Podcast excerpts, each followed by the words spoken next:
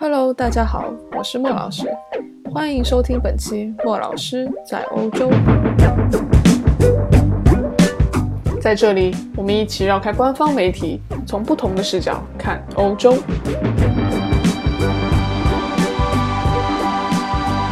如果你有什么话题或者问题，想我在节目里为你解答，欢迎关注我的新浪微博和公众微信号，搜索“莫老师在欧洲”，我一定有问必答，期待你的关注哦。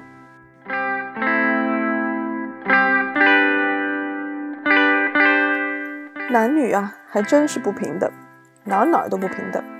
男人多可怜，要挣钱，要应酬，还要买房，还要买车，剩下的钱呢，还要给女朋友买包包，真是苦不打一处来。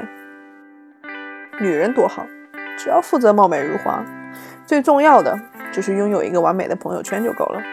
想要包包就撒个娇，钱包瘪了就发个嗲，找一份惬意的工作，没事拍拍自己，再拍拍桌子上的日料。日子多惬意。那么问题来了，如果一姑娘长相平平，又不想整容怎么办？简单，人丑就多读书，多挣钱呗。但于是又有人叫她们女汉子，恨嫁女博士。所以好像女人就不应该努力挣钱，得自己努力挣钱就是命苦，因为辛苦赚钱是男人的事。偶尔出了个女强人，那也只是个个例，而且还得冒着嫁不出去的风险。那女人为什么不该辛苦赚钱呢？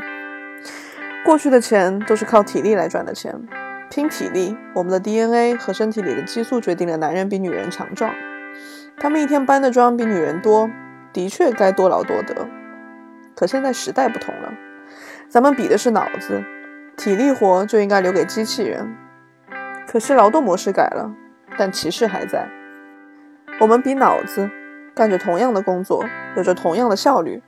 可是我们女人还是赚的比男人少。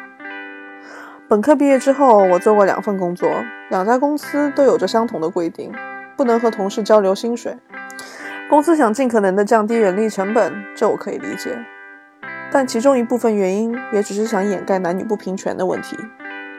在中国，男女薪水平等系数是零点六八一，在调查在调查的一百四十五个国家中排列第九十一。举个例子。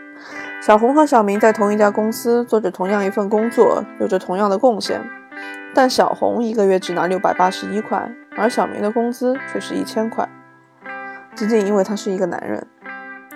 换句话说，仅仅因为你的同事是一个男人，你们做着同样的工作，而他可以比你多打百分之三十一的工资。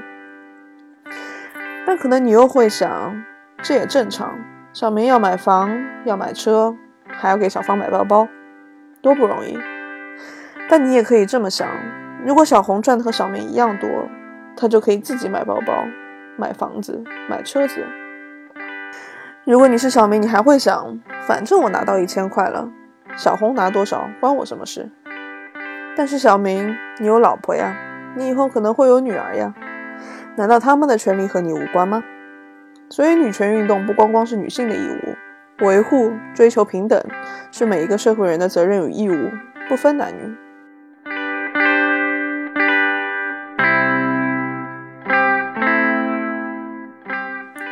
中国有如此高的不平等系数，有多方面因素。一方面是因为中国的传统文化，长期的封建社会和男权主义让男女平等进展缓慢。在中上等经济发达国家中，中国的男女平权发展速度排名倒数第三。可见我们的 GDP 跟上了，很多社会意识、精神建设还没有跟上。不光中国，作为发达国家的韩国、日本也有同样的问题。日本在调查国家中排名第一百零五。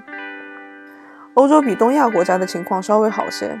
瑞典作为一个北欧有着近百年女权历史的社会，当今还是有百分之十三左右的薪水差异。德国百分之二十二，美国百分之二十三。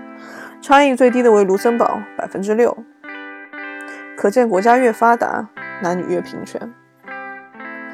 在欧洲，男女平等已经成为了一个日常政治话题，每年都会有大量的统计和分析，新闻里也隔三差五会报道。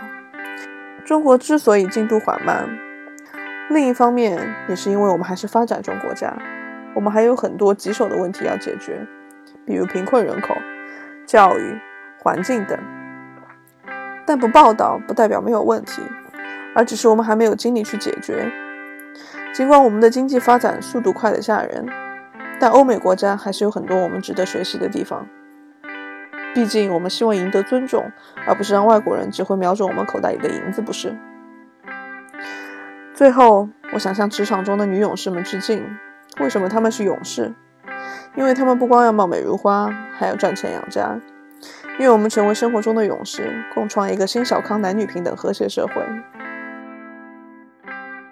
最后，我想声明，我并不歧视全职妈妈，只是想表达，全职爸爸也一样光荣。感谢大家收听今天的节目。如果你喜欢我的节目，就点击订阅，并且分享给你的好友和家人。如果你有任何问题，欢迎给莫老师留言，莫老师一定有问必答。同时，你也可以关注莫老师官方微博和公众微信号，搜索“莫老师在欧洲”。